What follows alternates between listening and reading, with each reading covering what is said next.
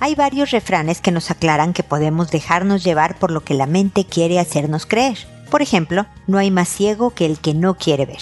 En este episodio hablo sobre los castillos que construimos en nuestra cabeza que tienen el potencial de provocarnos problemas. Esto es, pregúntale a Mónica.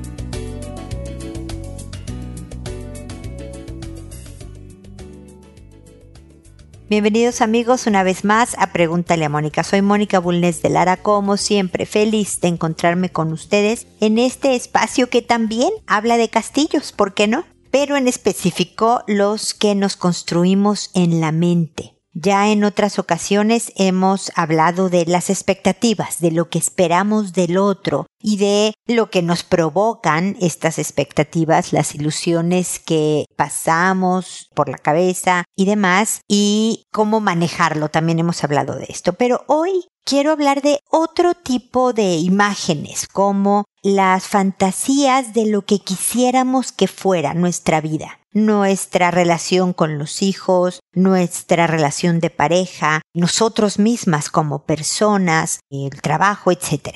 Y que muchas veces son inspiradores esta idea. Hay quienes dicen, si puedes imaginártelo, puedes tenerlo, ¿no? Y por lo tanto, siempre hay que aspirar al ideal para que no lleguemos, porque la verdad es que en lo perfecto no existe, pero para seguir caminando, para ir mejorando cada día nuestra vida en general y con los demás. El problema es cómo manejas la desilusión de no tener esa fantasía.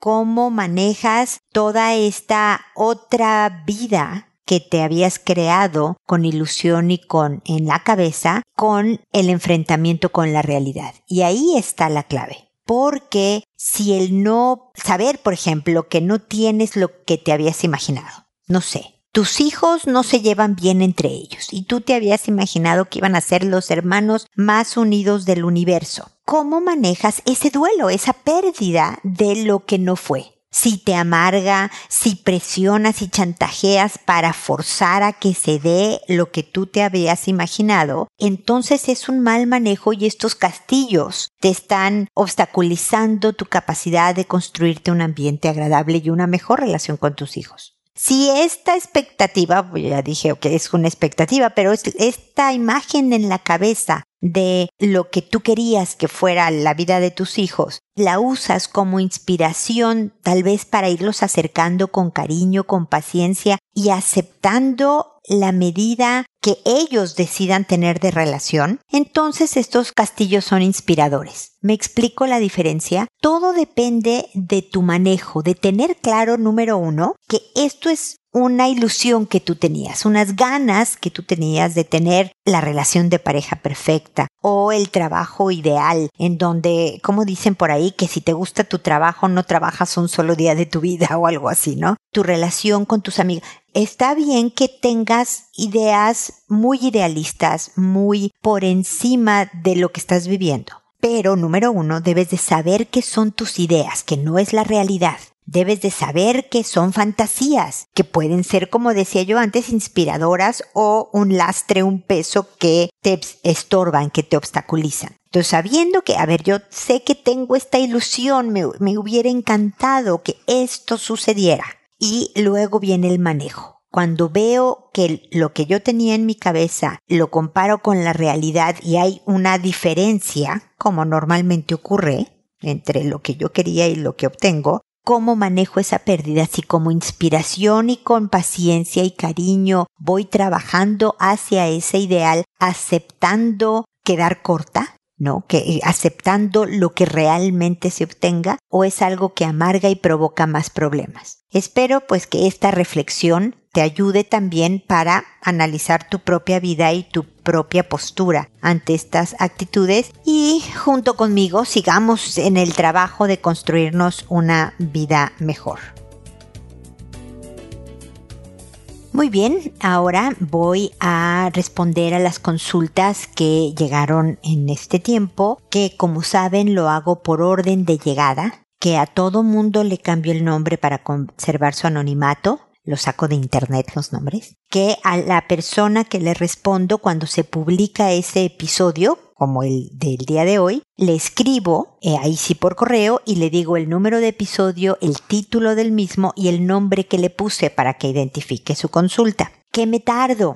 Eh, ahorita estoy con dos meses de retraso y realmente me avergüenza decirlo en realidad, ¿eh? pero habrán notado, espero, que estoy publicando dos programas a la semana, apretando la agenda para acortar los tiempos de espera. Les agradezco infinitamente su paciencia y comprensión pero tengan la confianza, los que me llevan oyendo muchos años lo saben, siempre contesto para complementar con mis comentarios cualquier cosa que ustedes ya hayan hecho de la situación de la que me platican. Contesto por audio en este programa, en este podcast y no directamente a su correo para llegar a más gente. Eh, estoy convencida de que muchos vivimos situaciones similares y o escuchar la respuesta a otra persona me puede ayudar a mí para aplicar algo que me interese en mi situación específica. Y creo que ya, esas son las reglas del juego, creo yo. Bueno, pues nada, empezamos con el Vencia, que me dice, hola Mónica, vivo un infierno por mis inseguridades. Él prometió cambiar, pero yo desespero y reclamo. Él me dice que no lo dejo actuar, que es cuestión de tiempo. Pasó el 14 de febrero. En verdad es para que me sorprendiera después de lo que pasamos, porque según él me va a reconquistar, pero no recibí nada de su parte. Quiere actuar como que nada pasó quiere que continuemos con el negocio, quiere que compremos casa que será a nombre de los dos,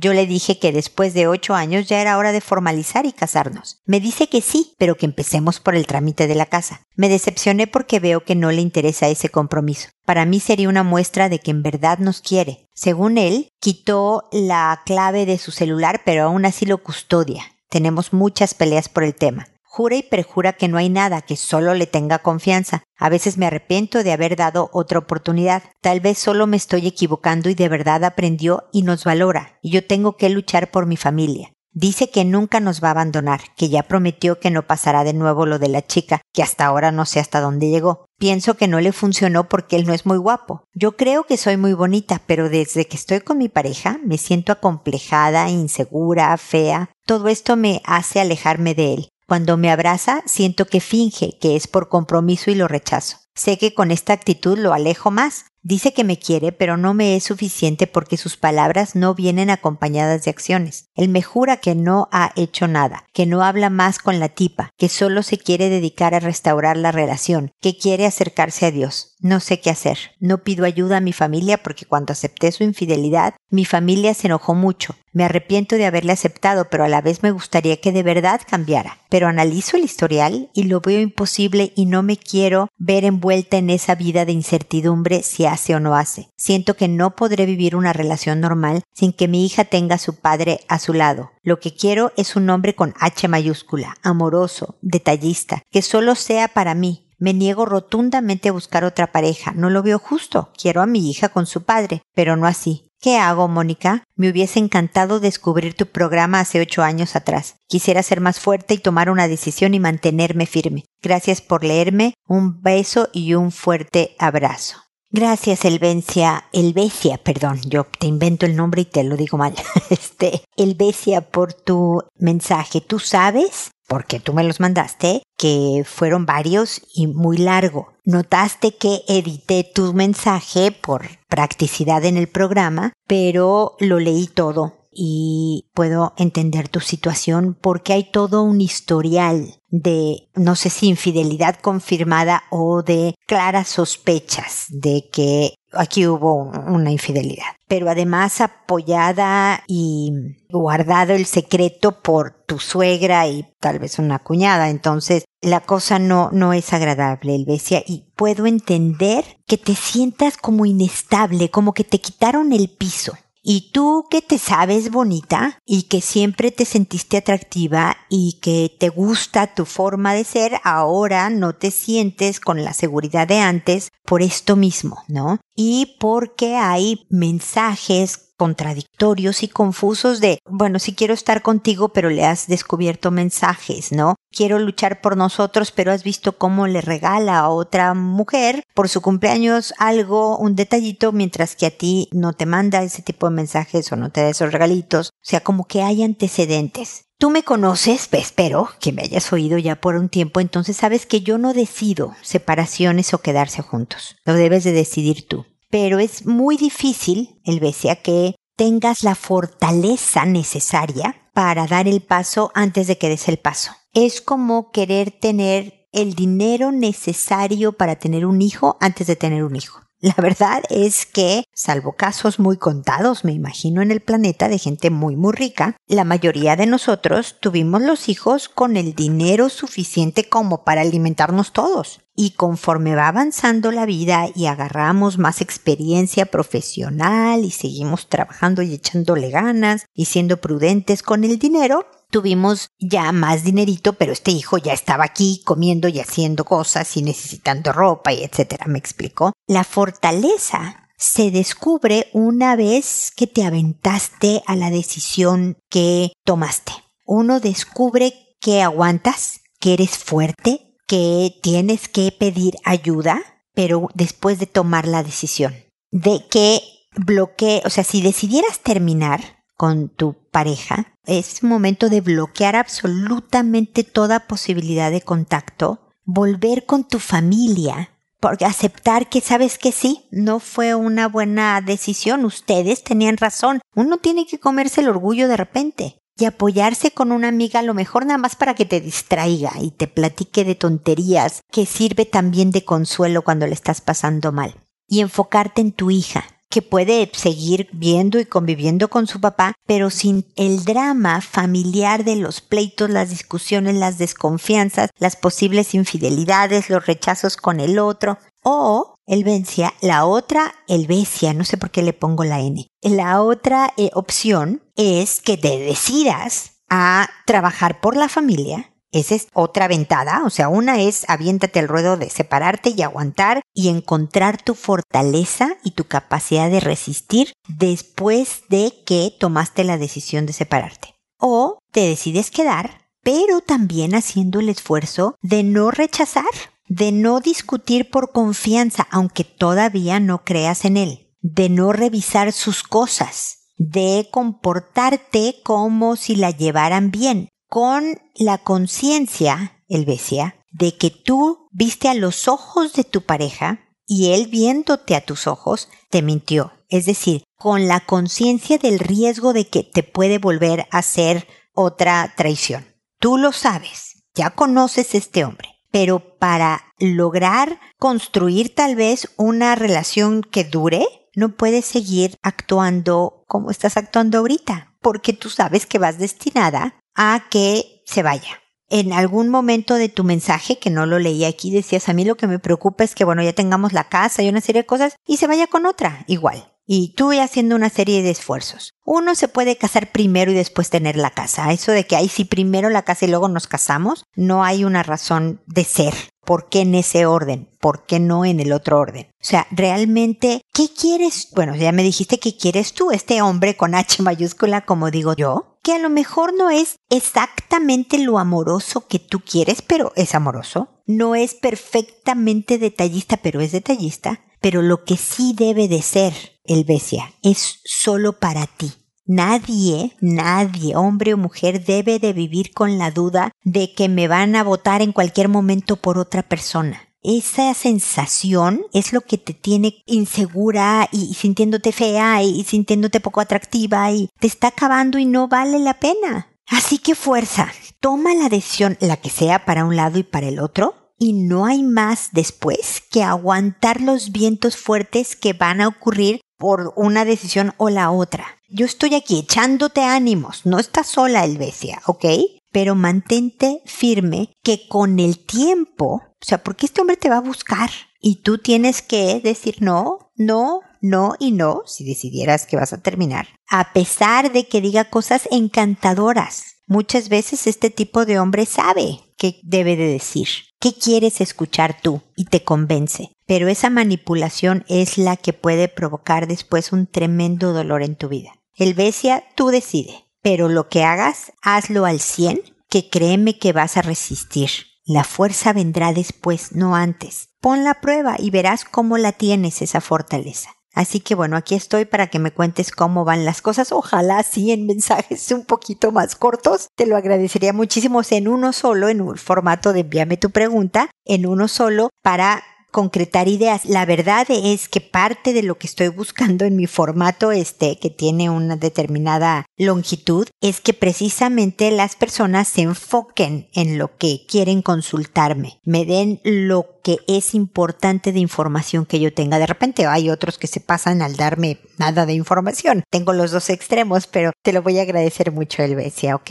Seguimos en contacto. Luego la que sigue es Ileana, que me dice, hola Mónica, buscando ayuda la recomendaron en un sitio web. Necesito orientación. Tengo un hijo de 7 años que hace al menos 4 años está muy rebelde y peleador con sus pares y en casa es muy contestador y se porta mal. Fui mamá hace dos meses y medio y si bien lo tomó relativamente bien, a veces es muy brusco con ella y le ha pegado varias veces. Pero no es eso lo que me preocupa, sino es que yo ya le había explicado que a los bebés no se les besa en la boca y hoy lo sorprendí dándole besos en la boca, pero con lengua. Y eso ya me descompuso. Lo reprendí y yo quedé mal y lloré, pues yo fui abusada y no quiero eso para mis hijos. ¿Usted me podría orientar, por favor? Lo necesito, pues tengo miedo de dejarlos solos aún para solo ir al baño. Ojalá pueda responderme de antemano. Gracias. Saludos. Pues aquí estoy respondiéndote, Ileana. Gracias por tu paciencia para recibir mi respuesta. Mira, obviamente dar besos en la boca a los siete años es una expresión a veces de, de, mucho cariño con la hermanita, además de que siento rico, o sea, besar en la boca se siente rico.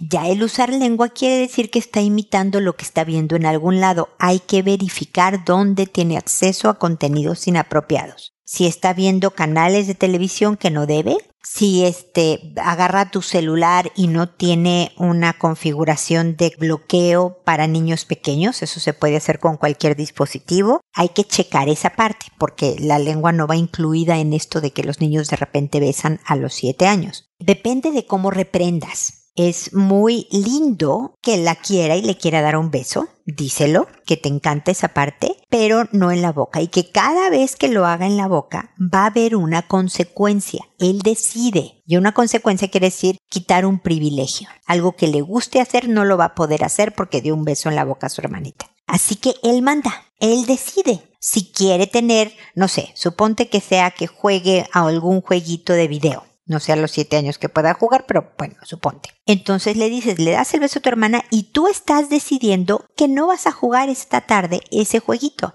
Yo no, yo quiero que tú juegues con eso. Pero sabes lo que tienes que hacer para poder jugar o lo que no tienes que hacer para poder jugar.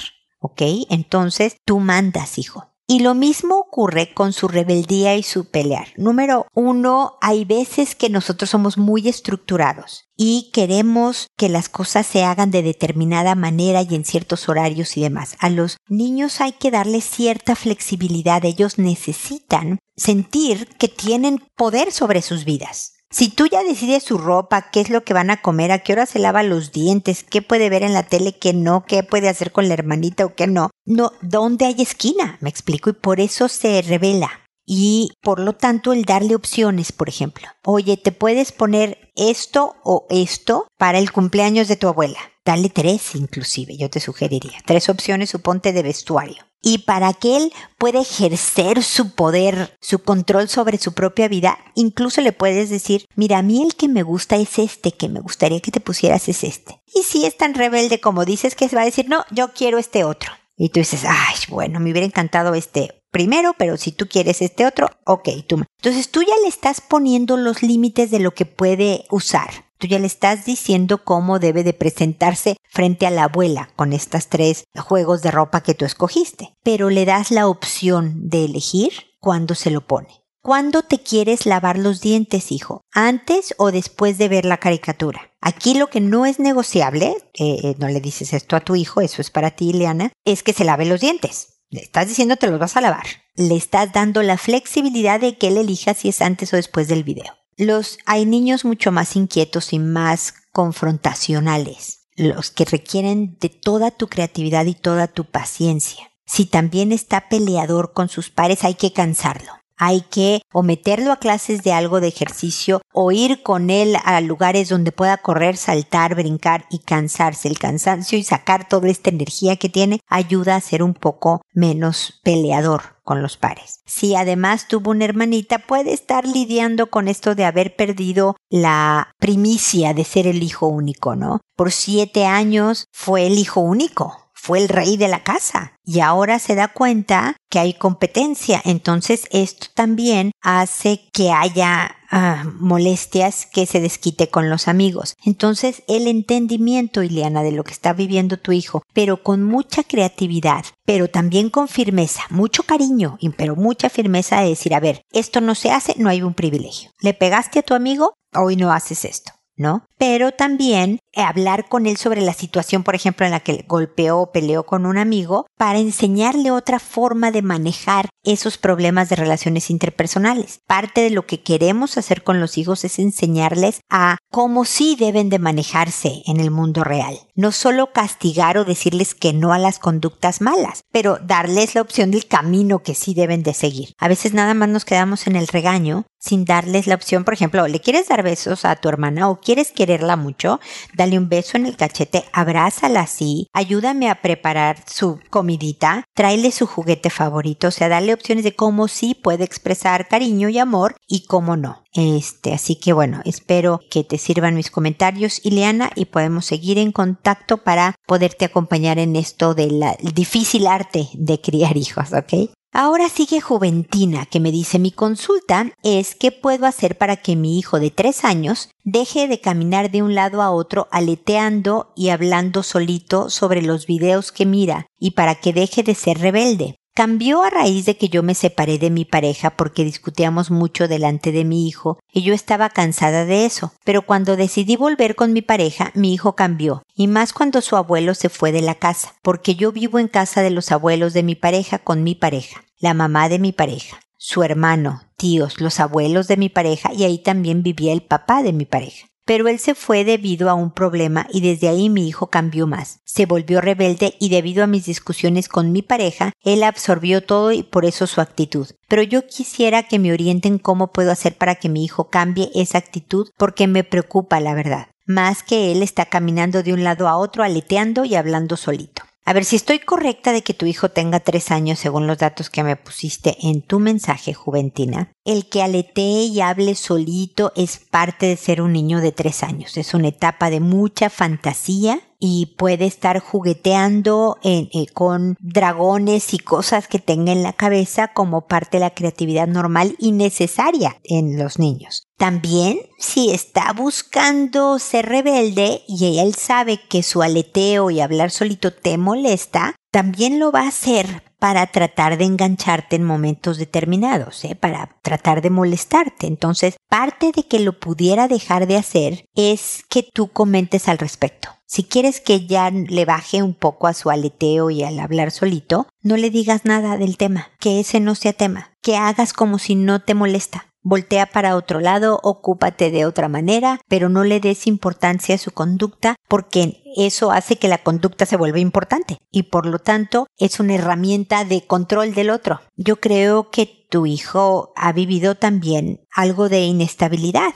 Se fue tu pareja y se fue su abuelo tuvo dos pérdidas bien importantes y es lógico que esto haga que se moleste porque número uno, él no decide nada. Los adultos están tomando decisiones. Tú dijiste no se, me separo porque no me gustan estas peleas y entonces su vida cambia sin que él tenga voz ni voto. Y además sufre con la pérdida de, o sea, o dejar de ver tan frecuentemente o por completo a su abuelo o a su papá o a, no, entonces hay motivos de molestia parte de reconstruir la relación con tu hijo y que deje de tener una actitud que a ti no te gusta de rebeldía y demás, también la rebeldía es propia de los tres años, ¿no? Es que tú no discutas tanto con él. Juventina. Estoy asumiendo, ¿eh? Yo no sé quién eres tú, no sé quién es tu hijo. Estoy asumiendo que cuando está rebelde, es lógico, tú lo empieces como a regañar y a tratar de que hagas que se porte bien. Cuando está leteando y hablando solo, tú ah, haces medio coraje y le dices cosas y demás. Trates de disminuir los nos, los regaños en la casa. Tratar de ignorar las conductas que aunque son molestas puedas ignorar y manejar más tranquilamente, con cariñosa firmeza, eso sí, poniendo las reglas del juego, pero con mucho amor y el mayor humor que puedas tener, de mejor humor, con tu hijo. Es decir, que en vez de que sean nos y regaños y castigos, sea con cariño y con la decisión como hablaba hace, hace un ratito con Ileana de, a ver, tú mandas, hijo. ¿No? no quieres esto, tienes que haber esto. Si no cumples con esto, no puedes tener este privilegio. Y cuéntale cómo a ti también te pasa lo mismo. Mira, si yo no hago esto, no puedo hacer esto otro. Esto es la vida real. Entonces, lo mismo, Juventina, entender lo que está viviendo tu hijo. El que se vaya tu pareja por un rato, el que se vaya su abuelo, provoca miedos e inestabilidad y un niño necesita la mayor estabilidad y tranquilidad posible. Entonces entender sus malos humores es bien importante y luego cambiar la estrategia educativa. ¿Ok? Espero que mis comentarios te ayuden para ir empezando a cambiar con el hijo. Si necesitas ejemplos más concretos, vuélveme a escribir y encantada de la vida me pongo más específica de acuerdo a lo que puedas necesitar. ¿Ok? Así que seguimos en contacto. Lotaria, por otro lado, me dice, mi hijo de 8 años se toma fotos de su pene. Me dice que lo vio de otro niño mayor, el cual tiene 12 años. ¿Qué puedo hacer ante esta situación? ¿Cómo puedo hablar con él? Mira, no importa, o sea, bueno, sí importa, claro está, que el niño se esté tomando fotos de sus genitales, pero no importa el tema, cualquiera que sea el tema, los hijos van a ser muchas veces cosas inapropiadas. Tú lo has oído, Lotaria, con los casos anteriores, ¿no? Hermanitos que le dan beso en la boca a su, a su hermanita, por ejemplo. Eh, habrás oído de cómo, no sé, adolescentes muy chicos hay otros, no sé, si tienes 19 años, pues bueno, ya te tomas un poco de alcohol, espero poco, no es mayor cosa. Pero si tienes 13, ya es otra. Los niños muchas veces en su vida van a hacer cosas inadecuadas. Por lo tanto, para cualquiera que sea el tema del que estemos hablando, es importante hablar inmediatamente con él no esperarte. Ah, híjole, como que estoy nerviosa y me incomoda o me enojé tanto o al momento que algo está sucediendo, tratas de mantenerte lo más controlada posible, lo más tranquila posible y con mucha firmeza le dices eso está muy mal. Y por lo menos detienes en el momento la conducta y le dices tu postura inmediata. Dos o tres días después te vuelves a sentar con él y le explicas los riesgos de tomarse fotos eh, de sus genitales. Que los niños mayores que él, como este de 12 años, van a hacer muchas cosas inapropiadas y entonces que es importante que él sea una persona de carácter firme que sea capaz de no imitar, porque algunas se van a ver muy divertidas, pero van a ser muy malas para él como para el niño de 12 años. Está muy mal que el de 12 años esté tomando fotos de sus genitales porque se vuelve una posible víctima para alguien muy malo. Le puedes explicar a tu, a tu hijo, ¿no? Hay depredadores por ahí que se aprovechan de estos niños que hacen tonterías de este tipo. Entonces es como ponerte en manos del peligro. Entonces, este niño de 12 años lo está haciendo, pero es trabajo de sus papás y de él tomar mejores decisiones, pero yo, hijo, tengo que ver por ti. Y esto no puede volver a suceder.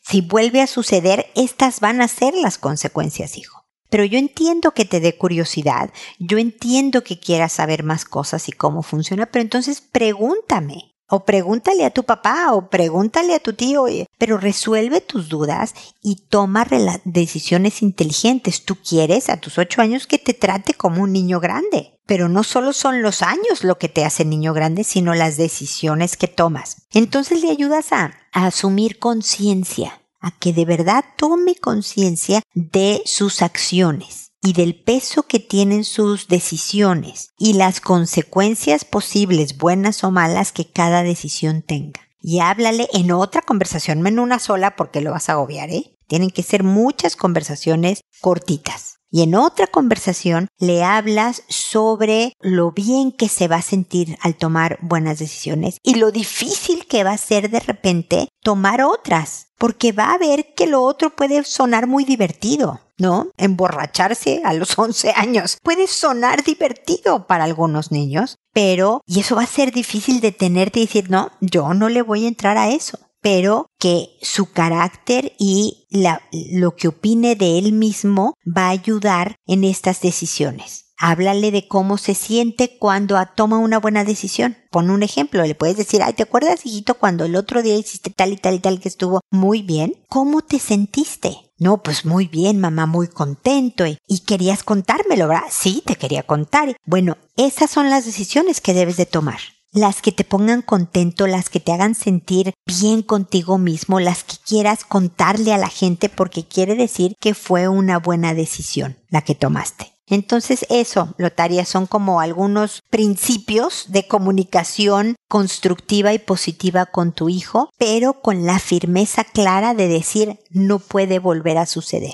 Esto se puede convertir en un delito. Tomarse fotos de genitales para qué uso le vas a dar o lo que sea, ¿no? Además del riesgo que corre de sufrir el un delito. Entonces, suerte, esto es parte de educar a los hijos y espero, eh, como les he dicho a todos, que sigamos en contacto para cualquier cosa que puedas necesitar, ¿ok? Melchora me dice, buenas tardes, vivo con inseguridad en todos los aspectos. Siempre fui inconstante en los empleos. En mi vida personal me siento poco valiosa y dudo del amor de mi esposo hacia mí. Lo he sometido a muchas pruebas. Perdemos mucho tiempo en pelear y él me ha dicho que está harto de mi mediocridad y de empezar de cero nuevamente. Cambio muy rápido de humor y soy más bien negativa. Ahora me ha comentado que estamos en la raya para encargar familia y tenemos enfrente los riesgos que conlleva aplazar el embarazo pero que no confía en mí porque siempre salgo huyendo de los problemas y con tal responsabilidad no sería buena madre. Yo también me lo creo porque tengo mucho miedo de que me abandone por otra mujer. Soy muy llorona. Con eso saco mi estrés y para él yo solo hago novelas. A veces quisiera salirme de esta casa e irme con mis hermanas, aunque reconozco que no sería feliz, pero sí segura y tranquila de que nadie me traicionaría. También lo quiero muchísimo. Fue mi primer y último novio. Reconozco que hago muchos dramas y que es un apego insano.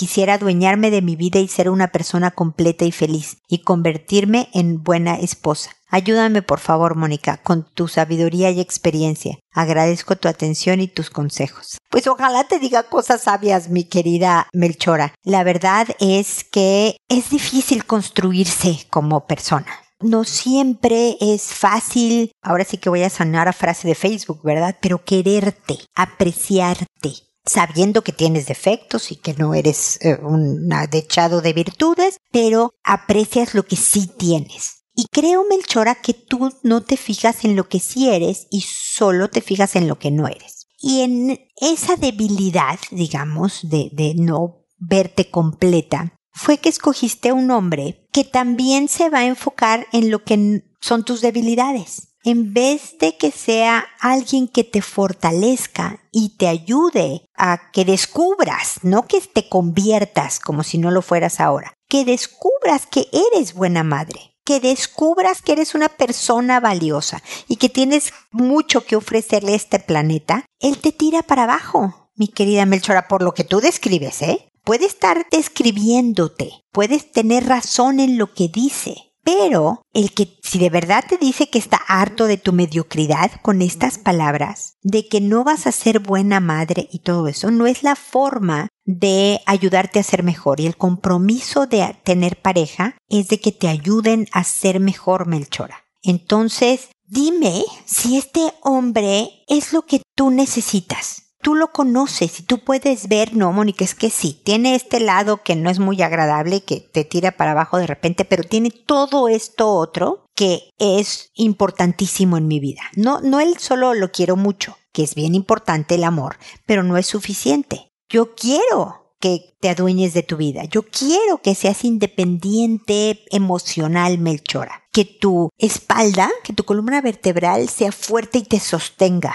y te endereces entonces necesito que por lo pronto empieces a escribir todas las noches, pon una libretita en tu mesa de noche, porque no sé qué país eres, si se dice buró, como en México, velador, como en Chile, mesa de noche, la que tengas una mesita al lado de tu cama, pon una libretita y un lápiz. Y todas las noches vas a anotar tres cosas que te hicieron sentir, ¿te acuerdas lo que le acabo de decir a, a Lotaria, no? Orgullosa de ti, fuerte, contenta de, uff, qué bien me quedó el picadillo el día de hoy que cociné. O hoy en mi trabajo esto estuvo súper bien. O no enganché en el pleito con mi marido, lo manejé muy bien. Cualquier cosa que a ti te haga sentir empoderada y orgullosa de quién eres. Empiézalo a escribir y por favor, escríbeme nuevamente para decirme que lo estás haciendo, te dejo tarea, Melchora, y que cómo te has sentido con estas cosas de escribir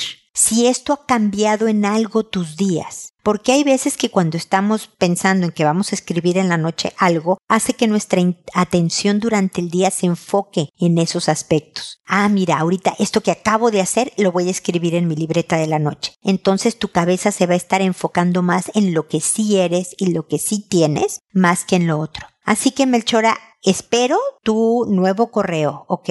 Para ir avanzando. Esto no se hace con una sola respuesta de mi parte. Si quieres que yo te apoye y te acompañe en esto de sentirte completa y feliz y que seas una buena esposa, buena amiga, buena persona, etcétera, escríbeme otra vez, ¿ok? Y trabajaremos poco a poco en esta meta. Así que espero que sigamos en contacto y espero también amigos que nos volvamos a encontrar en un episodio más de Pregúntale a Mónica. Hasta pronto.